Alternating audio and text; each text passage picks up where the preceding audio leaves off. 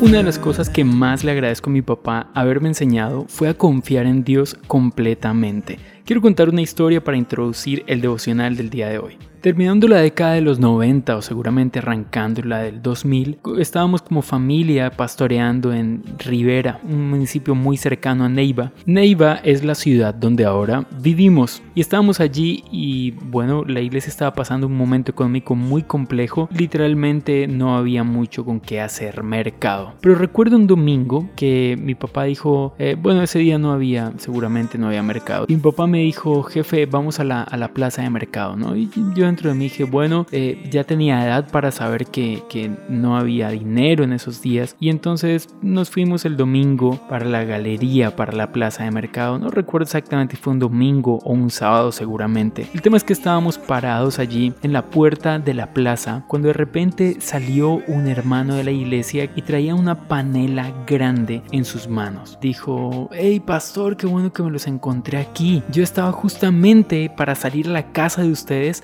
entregarles esta panela porque, porque tenían el corazón ir a dársela. Pero qué bueno que me lo encuentro aquí porque me ahorraron el camino. Y yo dije, wow, impresionante. Pero como diría Job, estaba este terminando de hablar cuando llegó otro hermano. Y ese otro hermano traía una bolsa inmensa con bizcochos de cuajada recién horneados, deliciosos. Y repitió casi las mismas palabras. Yo estaba a punto de salir a su casa a entregarle estos bizcochos pero, pero qué bueno que está usted acá. Ahora, imagínense el asombro mío cuando veo que simplemente mi papá estaba confiando en Dios y, y Dios no nos dejó desamparados.